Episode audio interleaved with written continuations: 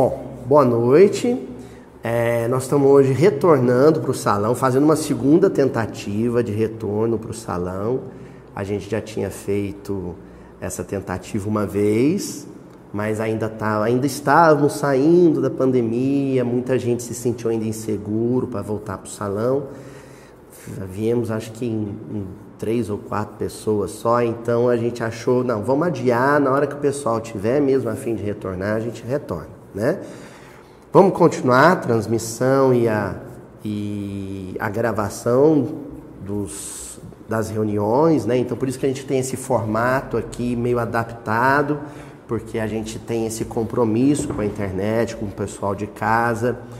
Como agora a Juliana não está vindo mais com a câmera, né? Eu, eu, vou ter que fazer a gravação sozinho, porque a Juliana está tendo que ficar em casa com o Francisco, porque tem que fazer tarefinha e coisa e tal. Então o pessoal de casa vai me ver meio de perfil assim, mas vocês vão acostumando, a gente ainda está adaptando, né? Depois vamos ver se a posição fica boa, a gente vai mudando, se for o caso. Tentei colocar o computador meio de lado para o pessoal aqui do salão também poder acompanhar. E o pessoal de casa tem uma vantagem em relação a vocês que estão aqui no salão, né? Vocês têm a vantagem de estar ao vivo, né? Levantar o braço, fazer pergunta.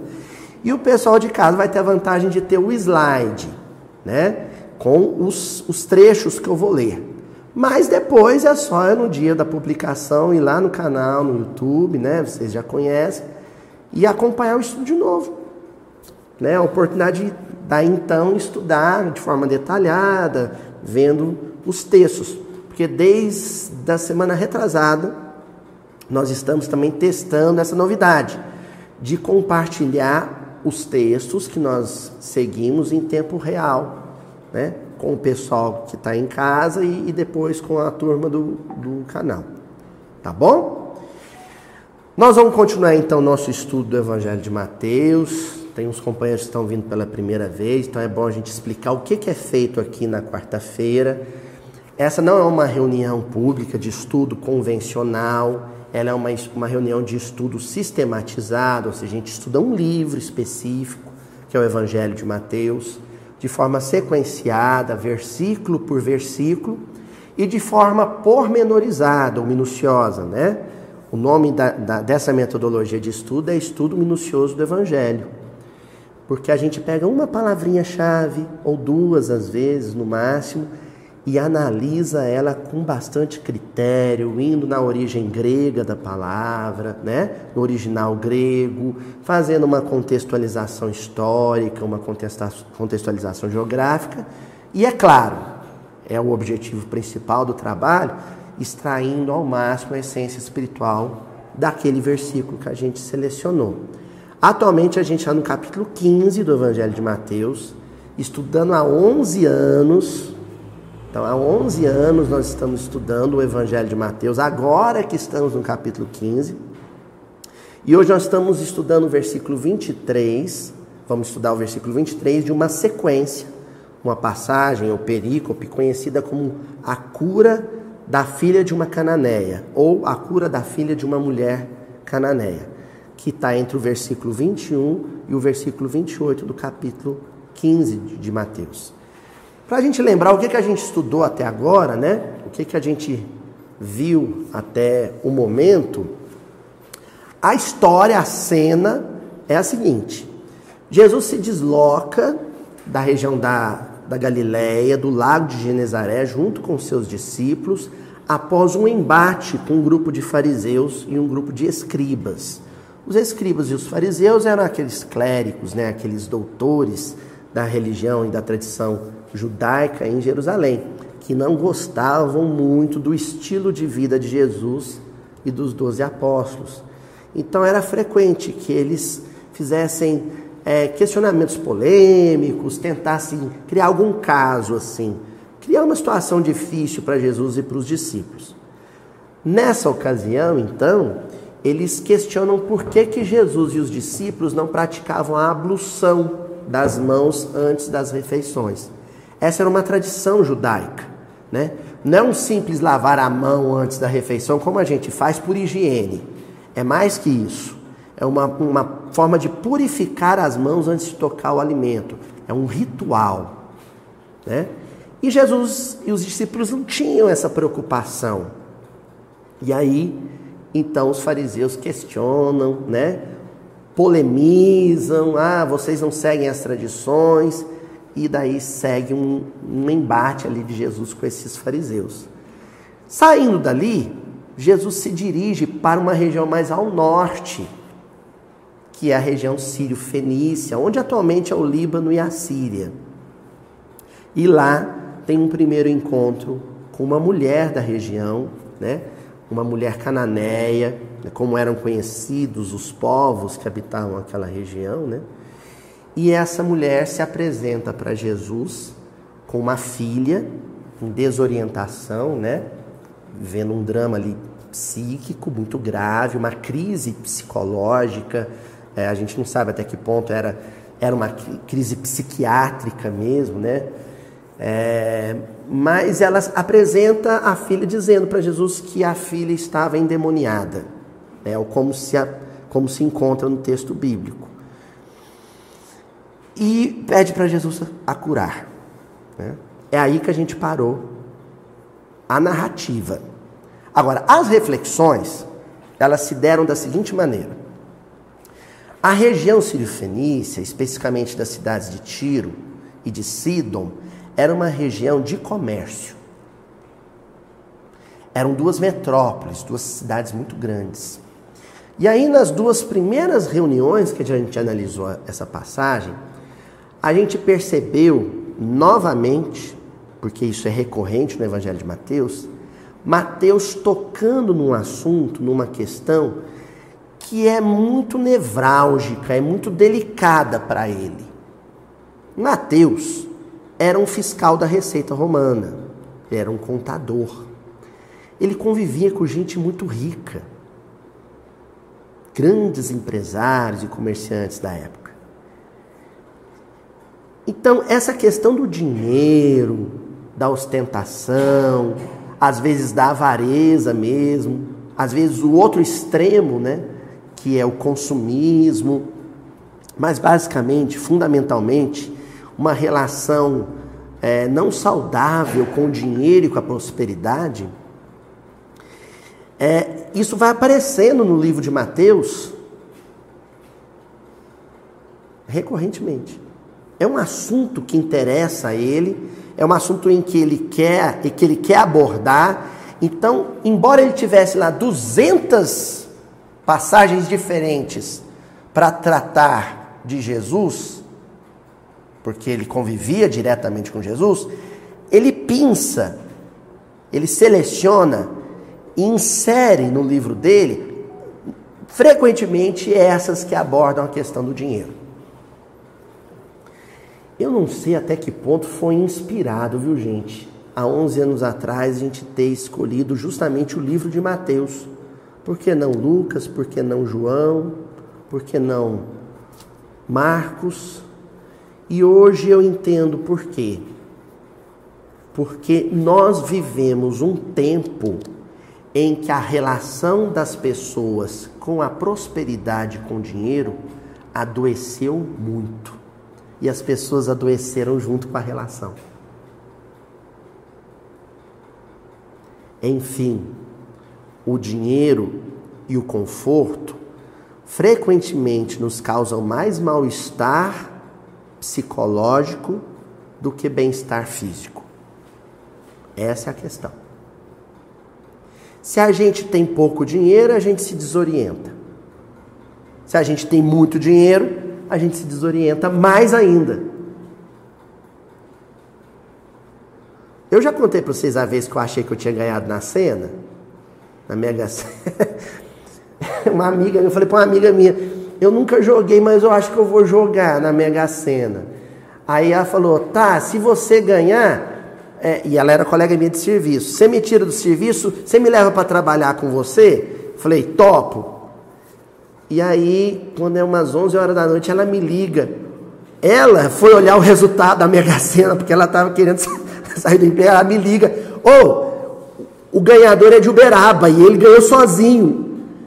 Eu fiquei tremendo, não tinha coragem de conferir meus números, porque eu falei: e agora, se eu ganhei, o que eu faço da minha vida, né?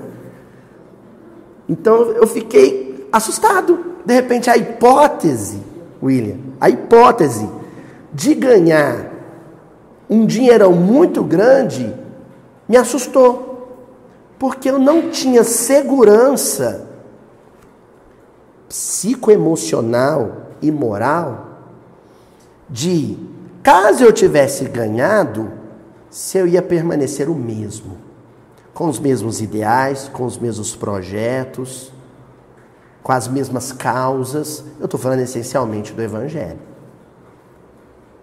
Por isso que esse tema, essa, essa tecla em que o livro de Mateus vai batendo, né, sem parar, é tão importante. Mas a passagem trata de outras coisas. Tudo gravitando em torno disso, vocês vão ver, mas ela é mais complexa um pouco. Hoje nós vamos estudar o versículo 23, que diz assim: Mas ele não lhe respondeu. Seus discípulos rogavam, dizendo: Despede-a, porque está gritando atrás de nós. Então, aquela mulher com a filha desequilibrada, talvez nos braços, tendo uma crise emocional, gritava: Ajuda minha filha, me ajuda, ajuda minha filha. Jesus, é, de pronto, não respondeu essa mulher. E os discípulos disseram para ele: Manda ela embora. Dispensa ela. Ô mulher chata. Manda ela embora. Bom, nesse versículo nós vamos destacar a palavra dispédia. Dispensa. Nós vamos colocar essa palavra em destaque. Por quê? Porque o que a gente percebe é que quando Mateus insere na, na pauta, na questão, uma cidade fora de Israel. Aliás, duas cidades fora de Israel. Ele está falando de estrangeiros. Em seguida, ele insere um personagem que é feminino, uma mulher. Então, ele cria uma situação de oposição entre os discípulos, que eram judeus e homens, e o outro personagem, que era estrangeira e mulher. Talvez aí a gente começa a perceber que existem elementos complexos aí que a gente pode trazer à tona para discutir. Ela era mulher e era estrangeira. Duas coisas com as quais os homens judeus geralmente hostilizavam. E hoje a gente sabe que o preconceito com estrangeiros e o preconceito com mulheres é uma coisa muito atual nos nossos dias. A questão esbarra nisso. Ah, aliás, o versículo esbarra nisso. Bom, tem duas referências cruzadas, duas outros, dois outros versículos que tratam da mesma passagem, mas em outro evangelho, que estão lá em Marcos. Lá no Evangelho de Marcos, no capítulo 7, essa mesma passagem também é narrada e traz um elemento novo, que aliás eu vou usar para corrigir um comentário que eu fiz a semana passada. Por isso que quem acompanha em casa, o pessoal da internet, é importante sempre ir seguindo na sequência, porque às vezes num episódio eu refaço alguma coisa, né? Faço algum ajuste em algo que eu falei no episódio anterior. Lá em Marcos, no versículo 25 do capítulo 7, o evangelista diz assim: Todavia, uma mulher cuja filhinha tinha um espírito impuro, ouvindo a respeito dele, imediatamente veio, prosternou-se aos seus pés. Aqui pela primeira vez, e a tradução foi feliz aqui, acho que essa tradução é do Haroldo, se não me engano. Menciona o termo impureza. O espírito, ele é impuro. Essa pureza ou impureza que a gente vai começar a tratar aqui, não é a pureza ou impureza que a, física que a gente trata, por exemplo, se um combustível é puro ou não, se uma bebida é pura ou não, se a água é pura ou não, não é isso. aqui é a pureza ou impureza litúrgica, fazendo referência ao livro de Levítico mesmo, do Velho Testamento. Algumas coisas dentro das tradições litúrgicas do judaísmo são impuras. Vou dar um exemplo. Uma mulher, quando ela está no seu ciclo menstrual, ela não podia ser tocada por um homem porque ela estava impura. E por que, que ela estava impura? Porque ela não poderia participar da liturgia, das celebrações, das tradições do templo. Ela não podia nem entrar no templo. E se o homem a tocasse, enquanto ela estivesse no ciclo menstrual, ele também teria que fazer uma série de rituais para se purificar. É uma pureza ou impureza ritualística. Entenderam? Alguns alimentos são considerados impuros. Um judeu não come carne de porco. Entenderam? Porque é um alimento considerado impuro. Isso faz parte da tradição judaica. Um estrangeiro, porque ele não podia adentrar, por exemplo, o átrio dos judeus, uma região mais interior do templo, era considerado um impuro. Um goi, né, um gentil, ele era considerado impuro. Então, o espírito que atormenta um estrangeiro é também impuro, porque possivelmente, por ter falado em língua estrangeira, era um estrangeiro também. Entenderam? Então, era um espírito aqui que a gente vai situar, que Marcos menciona ele como sendo impuro. Só. Não fala se ele era muito mal, se ele é perverso, só fala que ele era impuro. Vocês sabiam que às vezes um desencarnado que nos ama, que nos quer bem, mas que, por exemplo, não está conformando com o desencarne, se ele se aproximar da gente com essa tristeza, a gente fica contaminado por essa tristeza, se a gente for suficientemente sensível para isso. Ali se dá um processo de atormentação espiritual, de influência negativa, mas não necessariamente promovida para o inimigo, o adversário. Então não fica claro se esse espírito que atormentava a menina era um inimigo da menina, muito embora na, na semana passada a gente tenha feito um estudo sobre adversários desencarnados. Eu aproveitei a ocasião. Essa é a primeira coisa que a gente tem que destacar. Então, olha como tudo vai se contrapondo. A gente começou a estudar a passagem com zona urbana, zona rural, ricos e pobres. Não era assim? Estrangeiros, judeus. Mulher, homens. Puros, impuros. Na verdade, a passagem trata dos extremos, de campos opostos, de polos opostos, que na tradição judaica determina se alguém é santo ou não é. Santo no sentido de distinto, diferente, especial, espiritualmente especial. Hoje nós vamos problematizar isso, nós vamos tentar entender o que é isso mesmo de fato pureza e impureza, mas em outra perspectiva. Lá em Marcos, ainda no versículo 26, olha o que, que diz: a mulher era grega, de origem sírio-fenícia, e pedia-lhe que expulsasse o demônio de sua filha. Outra informação que Marcos traz e que não está em Mateus. Lembra que eu disse a semana passada que eu acreditava que ela era judia porque ela se referia a Jesus como filho de Davi? Depois, prestando atenção nesse detalhe de Marcos, eu falei: ah, ela não era judia, ela era grega. Ela era de cultura grega, falava o grego, mas vivia na região cirofenícia.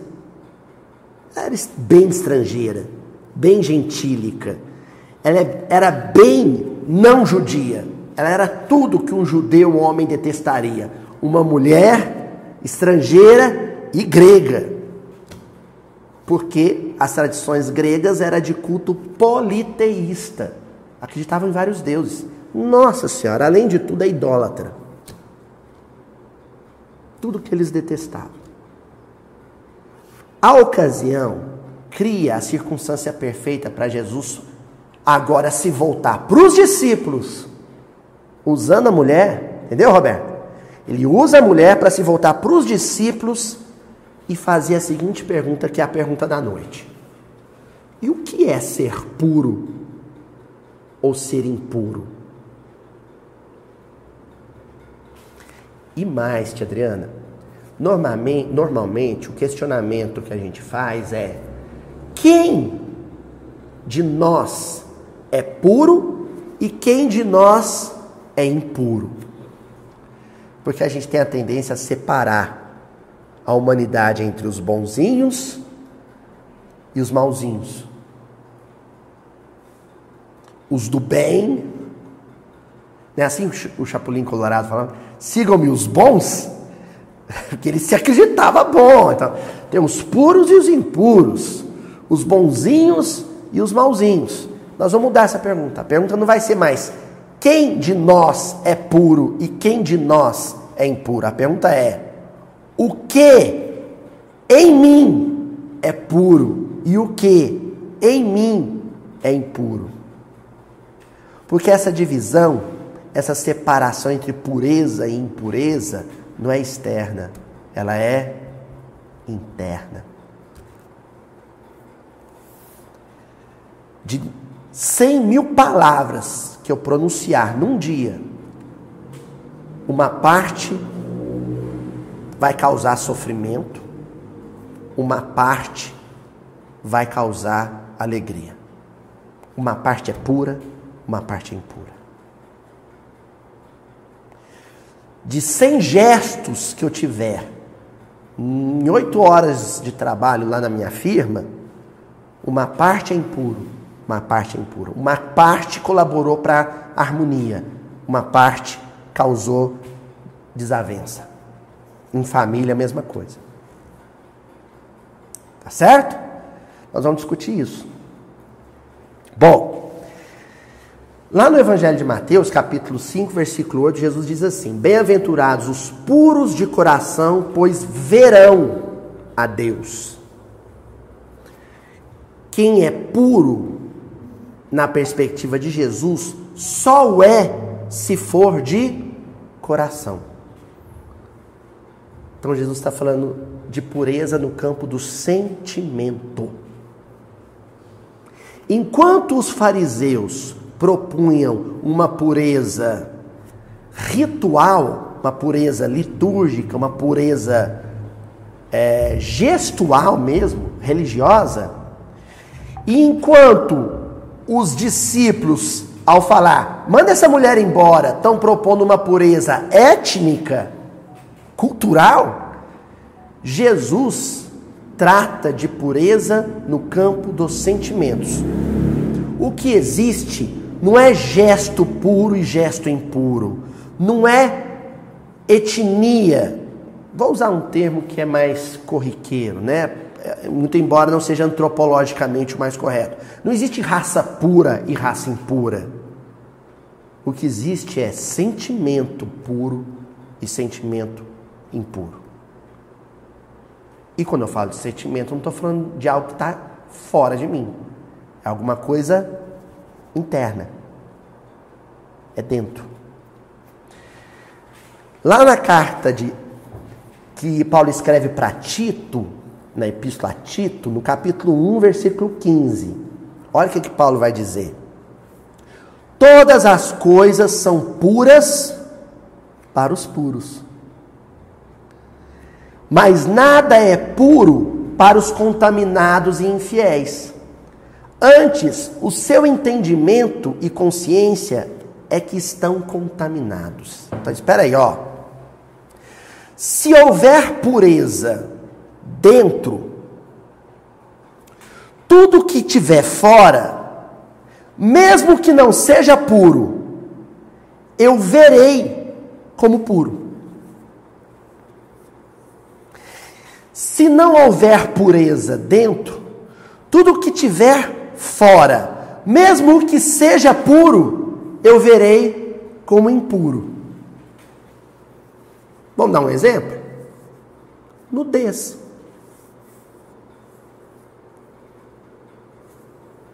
A nudez. Se eu tiver pensamentos e sentimentos enfermos, patológicos no campo da sexualidade, e todos os temos, nós os temos, ninguém escapa. Algum nível, isso é freudiano, gente, algum nível, algum nível de patologia no campo da sexualidade a gente vai ter. Quando eu vir alguém nu, mesmo que essa nudez seja a nudez, a nudez, por exemplo, do índio, eu a verei como algo impuro. Mesmo que seja a nudez de uma criança, nós estamos falando de nudez pura, mesmo que seja a nudez de um enfermo, de um doente, eu verei como algo impuro. Até a nudez de uma estátua, de uma imagem. Por que vocês acham que a maioria das imagens de Jesus crucificado trazem uma tanga na cintura de Jesus? Jesus não foi crucificado com tanga. Jesus foi crucificado nu. Vocês conseguem imaginar um soldado romano falando assim, não, vamos pôr uma tanguinha aqui para ficar mais bonitinho. Era uma execução. Ele foi crucificado nu.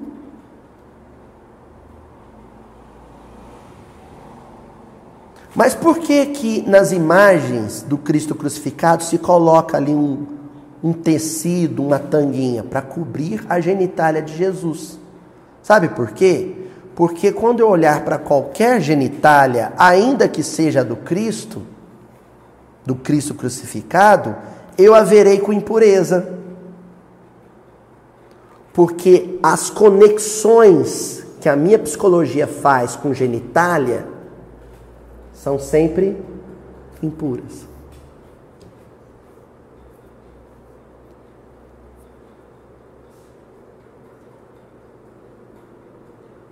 Estão captando isso, gente? Eu citei só a nudez, mas isso vale para muita coisa. Isso vale para o meu vizinho que apareceu com um carro novo e que eu tenho certeza que é porque ele está roubando no serviço.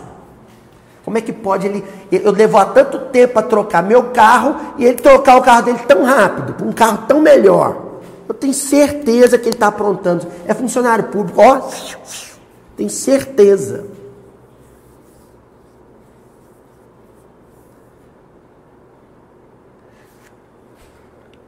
O meu olhar é que é turvo, contaminado. O que me dá, qual que é a garantia que você tem de que ele está roubando? A certeza que eu tenho de que eu roubaria. É isso. Todo político é corrupto. Como é que eu tenho certeza disso? Ah, aí a pessoa vai.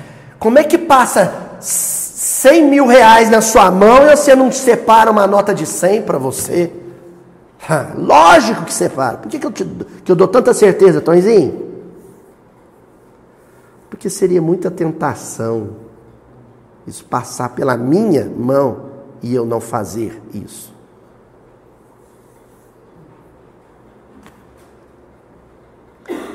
Olha só, no Evangelho segundo o Espiritismo, no capítulo 8, bem-aventurados os puros de coração, no item 10, Kardec começa a analisar a psicologia dos religiosos, mas ele faz isso com uma crítica à tradição judaica da época de Jesus. Notem bem, senão a gente, para escapar da crítica, a gente fala assim: ah, quem era complicado era o judeu da época de Jesus. Eu não.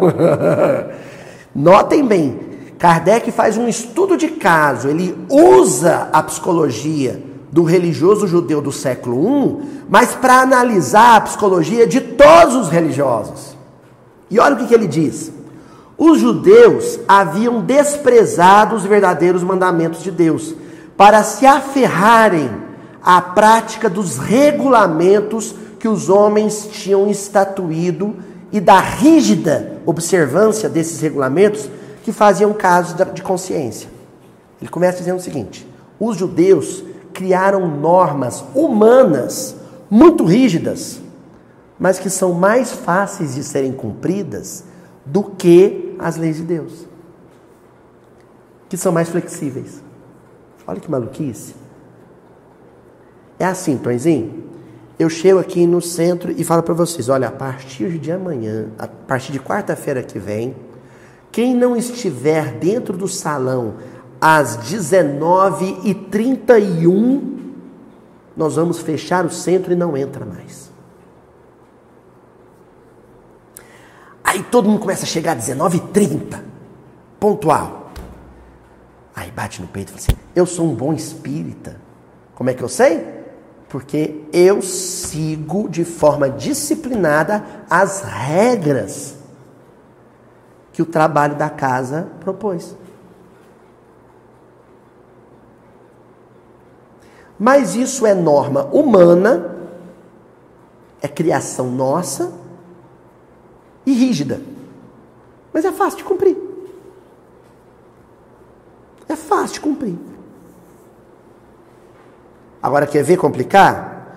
A partir de amanhã, vocês vão fazer uma lista de todos os adversários que vocês têm na vida, de todas as pessoas pelas quais vocês têm uma mágoa, um rancor terrível e vão reconciliar com um por um, um, pelo menos um por dia.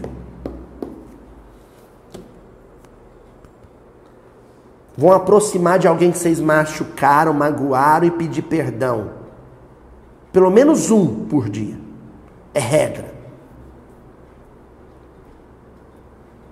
O que, que é mais fácil de cumprir? Usar máscara no salão ou perdoar aquele parente que você tem certeza que é quem passou Covid para a pessoa que você amava e que desencarnou. O que é mais fácil? Olha como é que Kardec completa isso. Iludiram-se a si próprios, os homens, tendo-se como kits para com Deus, por se conformarem com aquelas práticas, conservando-se tais quais eram visto se lhes ter ensinado que Deus não exigia mais do que isso.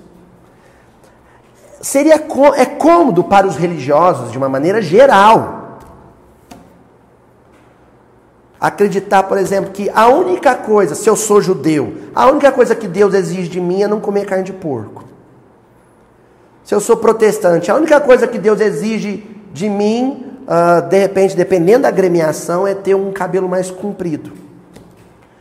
Se eu sou católico, ah, a única coisa que Deus exige de mim é não comer carne na quaresma. Ah, se eu sou espírita, a única coisa que Deus exige de mim é eu colocar a mãozinha que nem o Chico Xavier para fazer prece. É muito mais fácil. Se for só. É isso? Pureza é isso? Estão entendendo os discípulos? Na hora que Jesus propõe para eles que eles precisam ser carinhosos, ternos e amáveis com uma mulher e estrangeira, eles falam para si mesmos assim, Adriano, uai, mas era mais fácil lavar a mão que nem os fariseus mandaram. Se eu soubesse, é mais negócio fazer o que os fariseus pediram do que fazer o que o senhor está me pedindo aí. Aquela pureza é mais fácil. E Jesus vai responder. É por isso que eles fazem aquela, mas não fazem essa.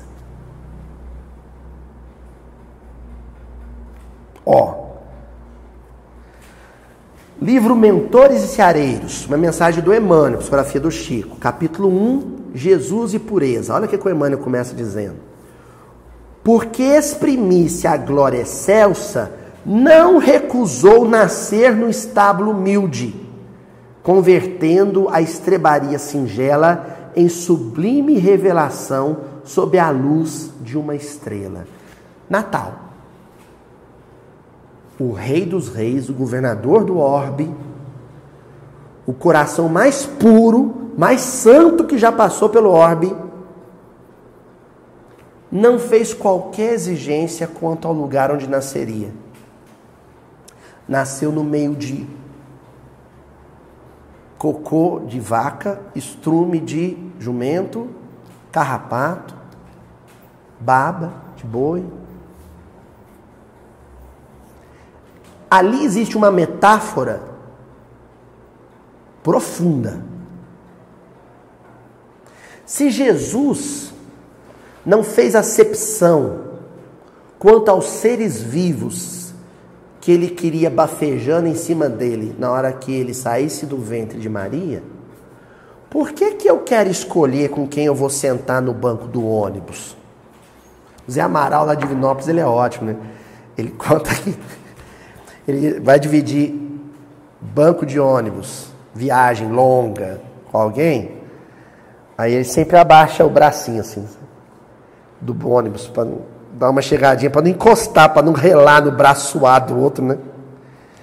Aí ele disse que uma vez pegou um sujeito que já chegou e levantou, o sujeito era meio espaçoso, meio peso pesado que nem eu, já encostou nele, deu uma dormida, ainda roncou no ombro dele, né? Para testar mesmo. Porque a gente, ai, eu vou escolher alguém que esteja menos suado, alguém que não esteja com, esteja com um perfume muito forte. aquele ali é flamenguista, vou sentar perto dele, não, William, sou vascaíno. Ali não, ali eu não sento. Não é assim? A gente vai selecionando com quem quer conviver. E aí isso acontece no campo religioso. Ah, não quero que minha filha namora com fulano não, porque ele é um bandista. Ah, não quero que namora com fulano não, porque ele é protestante. No campo ah, político, no campo político, né? Kira, com ele eu não me relaciono. Vou excluir da minha rede social. Pá! Tchau! Tô saindo do grupo do Zap. Nesse grupo eu não fico mais. Tchau. Não é assim?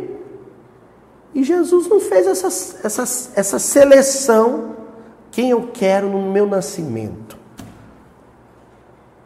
Aí o Emmanuel faz um comentário, ele diz assim: estende os braços para auxiliar e convive com todos aqueles que jornadeiam em teu caminho, ofertando-lhes o melhor porque o bem verdadeiro não consiste em te ocultar do mal, mas sim em fazer do mal a lição para o bem. Eu não queria ter nascido no Brasil, não. Porque no Brasil tem muito corrupto, muita gente desonesta. Vou me isolar. Não, eu vou sair, vou mudar de estado, porque lá no estado onde eu moro votaram no candidato que eu não gosto. Não quero conviver com essa gente.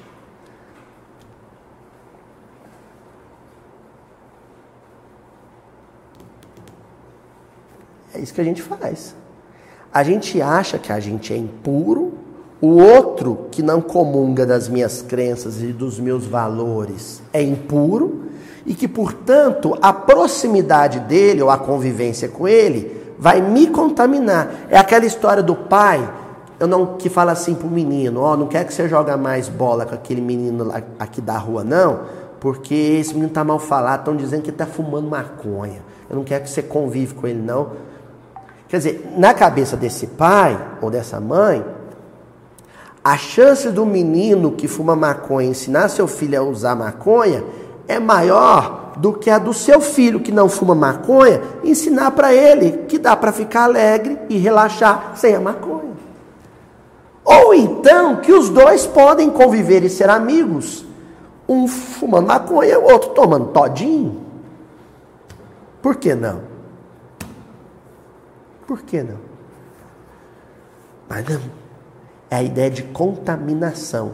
Era essa mesma perspectiva que fazia com que leprosos fossem levados para o vale dos leprosos na Palestina antiga. É essa mesma perspectiva que faz com que as pessoas elas se apartem umas das outras em qualquer ambiente de convivência, separando quem elas consideram puras e quem elas consideram impuras. Ó, deixa eu ver como é que tá as minhas horas. Esse relógio tá, tá certo, gente? Oito e meia? Então é isso mesmo, estamos dentro do horário. Dentro dessa perspectiva ainda, lá no livro Religião dos Espíritos, o Emmanuel, no capítulo 11, título Pureza. Aí eu vou separando aqui, porque ele vai citando as pessoas com que Jesus foi convivendo depois, ao longo da vida, e que mostra que, do mesmo jeito que ele no berço, na manjedoura, não fez, não excluiu ninguém, e na cruz também não, porque ele foi crucificado entre dois ladrões. Ao longo da vida, entre a manjedoura e a cruz, ele também não separou ninguém.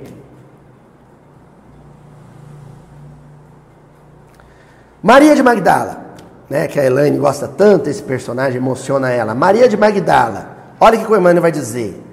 Ele via Deus naquele coração feminino ralado de sofrimento.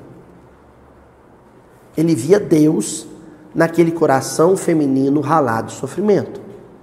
Simão Pedro, ele via Deus no espírito atribulado do pescador semi-analfabeto que o povo menosprezava. Judas, ele via Deus na alma inquieta do companheiro que os outros menoscabavam. Saulo de Tarso, ele via Deus naquele espírito atormentado.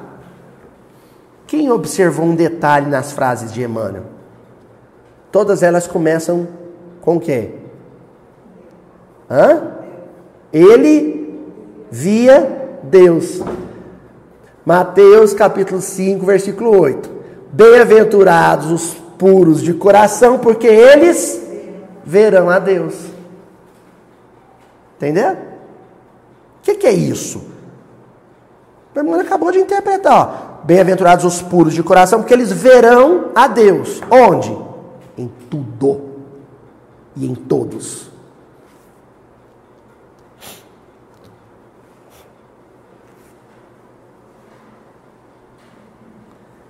É onde você causa assim um furor, né? Enorme no coração de, das pessoas que têm a, a ideia de um demônio personificado. Quando você fala assim que você já parou para pensar que Deus ama o capeta profundamente? Tem que bater no capeta, né? Tem essas coisas. Tem reunião de desobsessão aqui. Vou dar uma bronca naquele espírito trevoso. Entendeu, Jesus? Porque Jesus, quando ele ia, por exemplo, ele encontrava com uma menina endemoniada, né? Igual essa aqui, a filha da mulher cananeia, o mesmo amor profundo que Jesus tinha pela menina, ele tinha pelo espírito que atormentava ela. Não é assim o verso da música do, do Gladstone Lage? Vê anjo nas feras? Vê anjo nas feras. Olha para um monstro lá do filme de terror, ele Jesus olha e ama.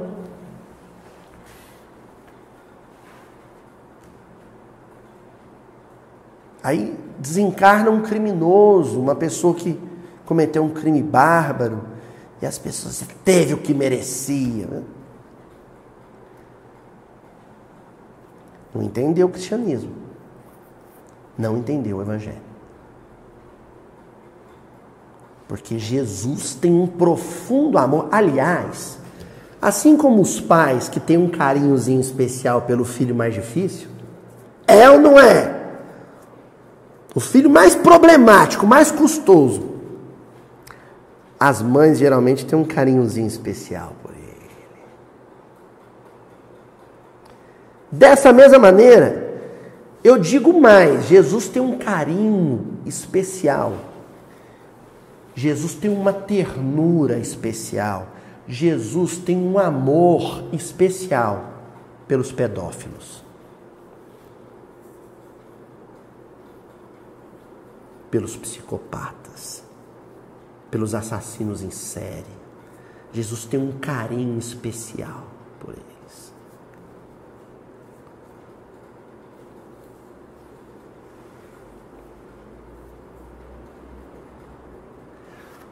Quando Caim matou Abel, o texto bíblico não menciona Deus indo em socorro de Abel. O texto bíblico, Euridice, menciona Deus indo em socorro de Caim. Caim, Caim, onde está o teu irmão Abel? Meu filho, o que, é que você fez? A voz do sangue do teu irmão chega até mim. Ora, onde é que estava o sangue do irmão? Nas mãos de quem? De Caim. A voz do sangue é o grito de remorso e de dor do assassino. É a voz do sangue. Não é o grito de quem desencarnou, de quem foi morto, assassinado. É o grito de dor e remorso de quem matou. Esse é o maior sofredor. É esse que Deus pega no colo. Porque não é o que a gente faz com a criança que cai. Se meu filho Francisco tropeçar, cair, eu não corro. Primeira providência de um pai, qual que é? Qual que é, Taizinho? Pegar no colo. A queda física. E Deus faz a mesma coisa com a queda moral. É uma queda moral, espiritual. O erro, o pecado, o crime é uma queda moral. Quando um filho cai, a primeira providência do pai é ajudar ele a levantar. Cura a ferida. Depois que curou a ferida, que passou, né? Aí é que vai falar, por que que você não me ouviu? Eu te falei para não correr. Não é assim? A não ser minha mãe, que uma vez eu apotei com um colega na, na rua e ela foi pôr gelo no meu galo, vocês acham que é brincadeira? E ela me batia com um saco de leite, com, com um saco de gelo, no galo. E falava, te falei para ir pra rua, menino. Mas minha mãe, graças a Deus, não é Deus. Né? Graças a Deus, minha mãe não é Deus. Deus não, Deus age como uma mãe, um pai normal. Né? Não é o jeitinho né, dela de, de educar. Ele vai lá primeiro, socorre, primeiro seca a ferida, tá tudo bem? Machucou? Tá melhor? Para de chorar. Parou de chorar? Agora me fala aqui, por que, que você não me ouviu? O senhor está uma semana sem televisão. Vai ficar sem seu chocolate. É claro, gente, que isso aqui é uma metáfora. O papo de Deus, por meio da consciência, com um assassino em série, é mais tenso. O processo de resgate é mais mil, milhões de vezes mais complexo, né? Mas a dureza vem depois do socorro. A justiça vem depois do amor. Por quê? Porque é isso que diz a regra de um coração puro.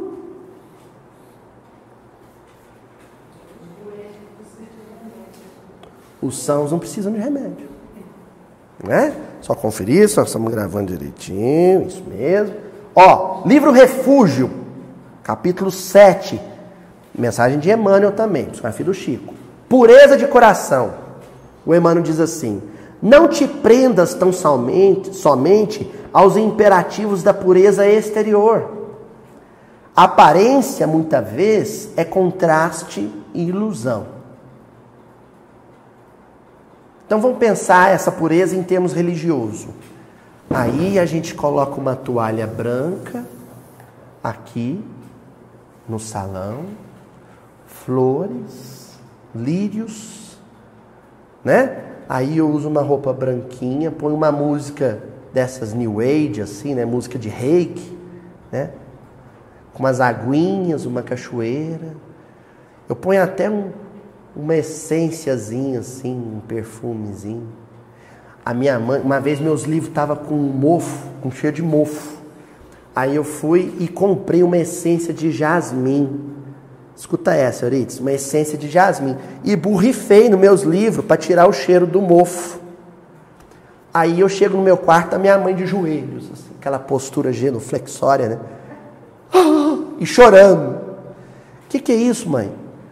Eurípides está entre nós, meu filho. Que é isso, mãe? O cheiro de jasmim vem dos seus livros. Eurípides está te abençoando, meu filho. É a pureza dos espíritas.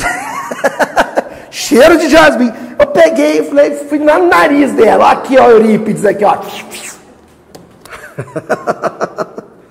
Essa é a pureza, quer dizer, você cria um ambiente de aparente pureza. Tem umas reuniões que você fica com medo, é sério. Eu já fui em reunião espírita que você fica com medo de dar um espirro. O negócio é tão santo, sabe? É um clima tão assim. Oh, você acha que, né? Aí o, o, o dirigente do trabalho está lá na frente com o manto branco. Você fica, meu Deus, se eu tossir aqui, eu vou para as trevas, né? Negócio assim. Você cria uma situação cinematográfica de pureza. Isso poderia, poderia ser a consequência, o reflexo da pureza. Se ela partisse do coração. Olha que Emmanuel acrescenta. Há crentes, existem crentes que reverenciam, gente, crentes aqui é espírita, católico, judeu, budista, religiosos. Há crentes que reverenciam a caridade nos templos, em que se aproximam das bênçãos do céu, mal dissimulando o chavascal de ódio e exclusivismo em que se comprazem. Outro dia eu escutei um religioso dizendo: Eu odeio pessoas do partido do fulano de tal. São inimigos da igreja. Não quero elas aqui. Quer dizer, ali você tem o ódio e o exclusivismo. Olha só, o ódio gera o exclusivismo. Você odeia e por isso só frequenta aquele templo ou só compartilha da sua companhia exclusivamente, né, quem você marcar com o dedo. A gente faz isso no ambiente espírita. Fazemos, falando no plural, fazemos isso sim.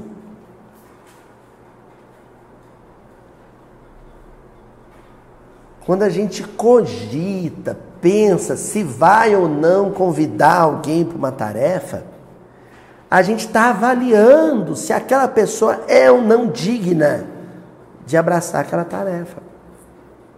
É uma forma de exclusivismo.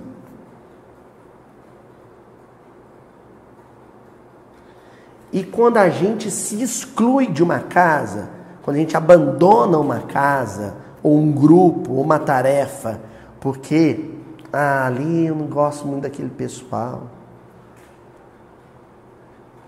Sabe, eu estou me excluindo dele, mas na verdade excluindo ele. É assim: eu saio da casa para que a casa saia de mim. Eu saio fisicamente daquele local para que aquele local saia espiritualmente do meu coração.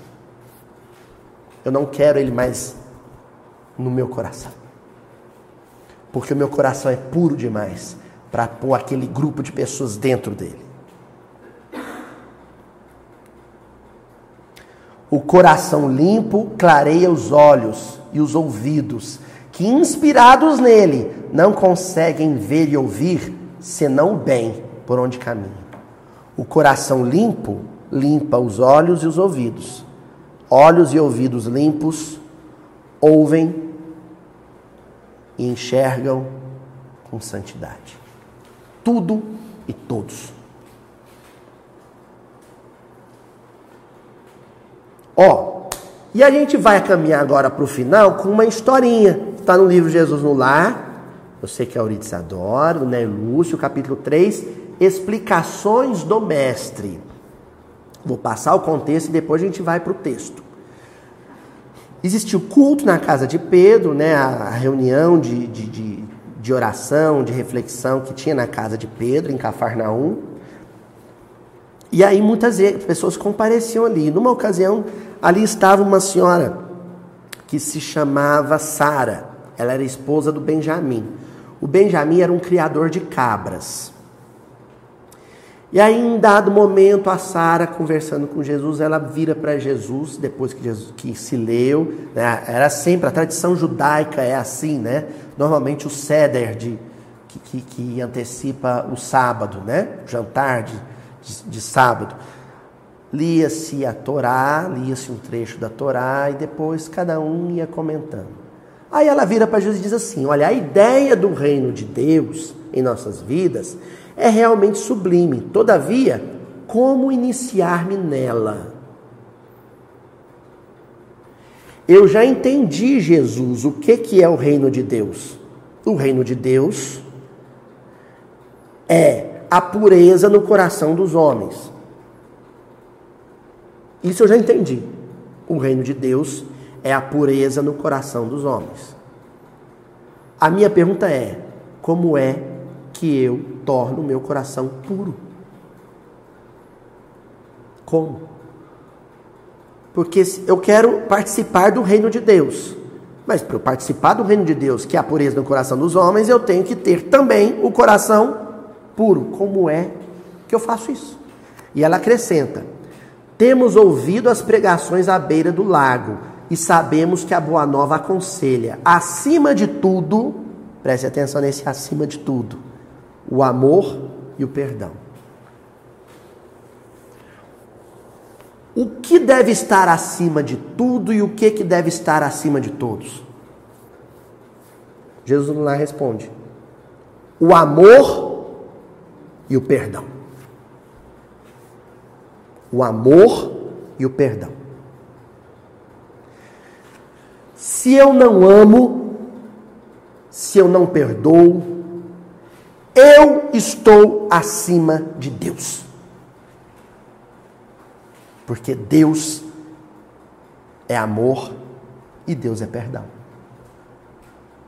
Se eu não amo e se eu não perdoo, eu me sinto acima de Deus. Eu me coloco, eu me situo acima de Deus e Deus debaixo do solo da sola do meu sapato.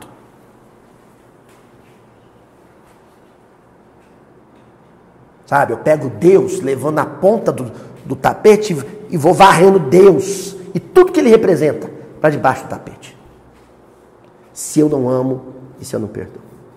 Ah, Luiz, mas aí você está falando de todo mundo. É o problema que a mulher trouxe para Jesus. Esse é o problema que ela trouxe. Ó, ela acrescenta para ele: Mas, eu já entendi que é isso, mas sinto-me presa a velhas normas. Olha lá, velhas normas. Não está falando de lei de Deus mais. Não consigo desculpar os que me ofendem. Ela foi sincerona com Jesus, sabe? Ela foi sincerona com Jesus assim. Eu não consigo perdoar quem me magoa. Não consigo. O perdão é uma mancha. Perdão é uma mácula. O perdão é um.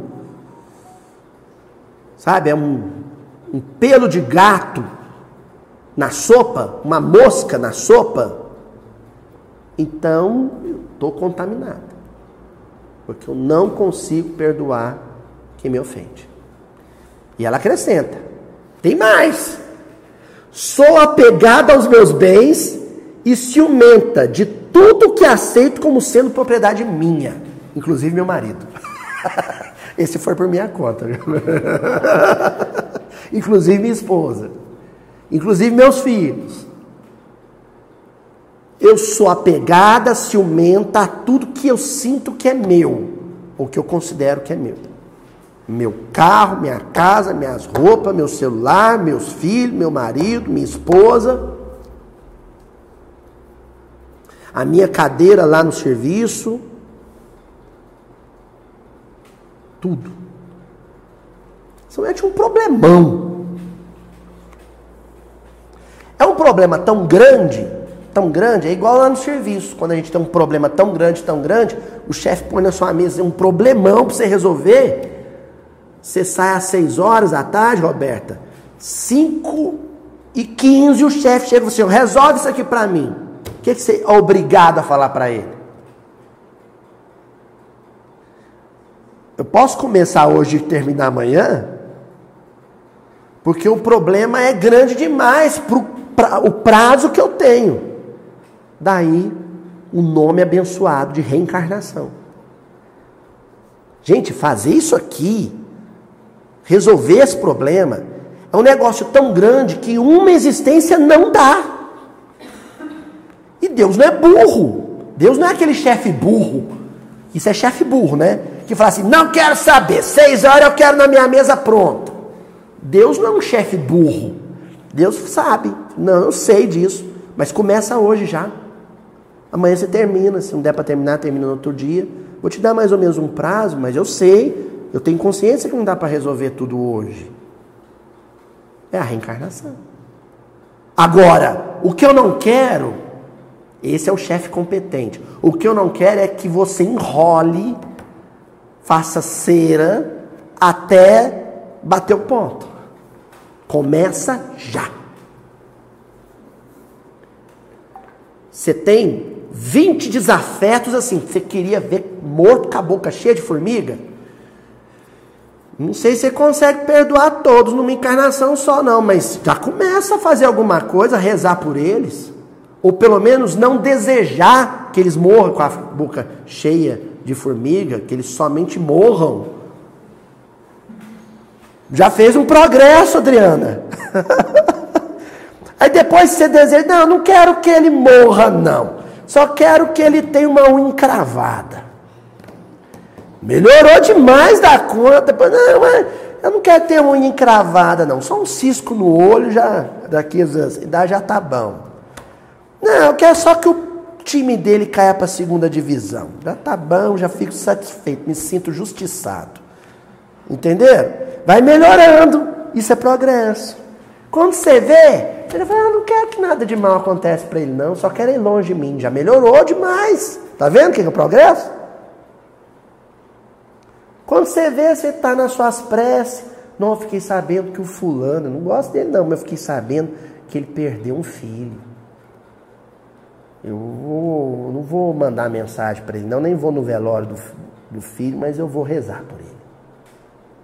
Vou rezar um Pai Nosso pela alma do filho dele. Olha, vai melhorando. Isso é que é purificação. Não é assim no filtro? Não tem várias coisas? Um carvão, né? tem uma tela, outra tela, a água vai purificando. Cada vez que passa por uma camada daquela, vai se tornando mais pura. Coração é isso. Sentimento é isso.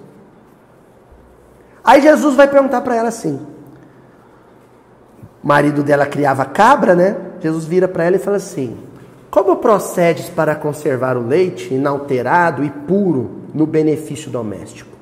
Quem já trabalhou na roça, já tirou leite de vaca, sabe? Como é que você faz para não perder o leite?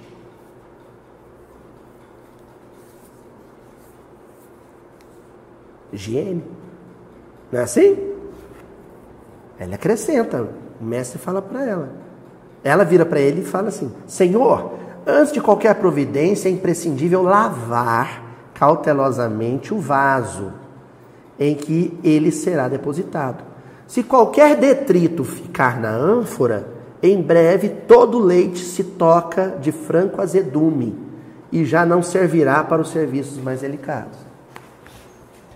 Vai tirar leite da vaca. A primeira coisa que você faz, higieniza o balde Se você pegar o balde sujo com leite que você tirou na véspera, que ficou lá no, né, no canto, pousou mosquito, caiu terra. Se você for tirar leite ali naquele mesmo balde, vai talhar, vai azedar tudo. Ó. Assim é a revelação celeste no coração humano. Se não purificamos o vaso da alma, o conhecimento, não obstante superior, se confunde com as sujidades, sujidades de nosso íntimo, como que se degenerando, reduzindo a proporção dos bens que poderíamos recolher. E aqui tem um, macetezinho aqui, que é o seguinte: das três festas judaicas, né? Que, as principais, as três principais, Shavuot, Sukkot e a Pesach, a Páscoa, né? O Shavuot é a festa que a gente conhece no catolicismo como Pentecostes, né? Na tradição judaica, marca é uma festa que acontece mais ou menos pouco depois da Páscoa, né? Igual acontece com a, a, a, o Pentecostes. E aí eles, eles comemoram quando Moisés volta do Sinai com as tábuas da lei. Vamos dizer assim, o primeiro livro monoteísta da história, né? Religioso, monoteísta. Na tradição judaica, sabe como é que eles celebram essa, essa festa? Comendo pudim, coalhada, creme, laticínios, queijo, requeijão, isso aí por minha conta. Laticínios, porque eles entendem que a Torá, a lei de Deus, é o leite e nós somos crianças. Nós somos nutridos com leite. Deus nos amamentou com esse leite. Estão percebendo? Então, o leite é o conhecimento da lei. Não matarás, não roubarás. Certo? E o nosso coração, na, na metáfora de Jesus, é o recipiente onde vai receber esse leite. O leite, saindo da fonte, é puro. O problema é o vaso que o recebe. Você pode ler quantos livros espíritas você quiser, você pode ler a Bíblia de frente para trás, de trás para frente, você pode assistir as palestras tudo do Haroldo Dutra, do Divaldo Franco, ler os livros do Chico. Se o seu coração tiver imundice, você vai pegar as coisas que você leu, as coisas que você aprendeu e vai usar para magoar e humilhar os outros. É a mesma coisa de eu pegar aqui esse evangelho aqui, dar na cabeça do. Você vai usar o que aprende para machucar as pessoas, para excluir as pessoas. Então Jesus fala para ó, não importa quanto tempo você leve para limpar esse coração, mas começa hoje já. Você tem prazo. Porque se você continuar só vindo aqui na reunião do Pedro, me escutar, ler os textos, mas colocar esses textos para conviver com a imundícia do seu coração, o leite vai talhar, vai azedar toda vez. Completa. Os descendentes do povo escolhido, falando de Israel, hein? Não purificaram suficientemente o receptáculo vivo do Espírito para recebê-las. É por isso que os nossos contemporâneos, Jesus falando, na época, dois mil anos atrás, os nossos contemporâneos são justos, olha aí, nós começamos fazendo isso hoje. Justos e injustos, crentes e incrédulos, bons e maus, puros e impuros. Ah. Isso. É essa referência.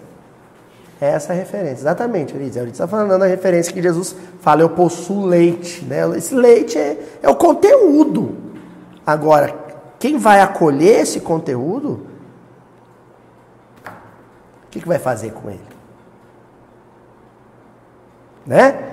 Encerramos com a última frase mais linda dessa lição do Ney Lúcio, capítulo 3 do livro Jesus no Lar que é o seguinte: o orvalho num lírio alvo é diamante celeste, mas na poeira da estrada é gota lamacenta.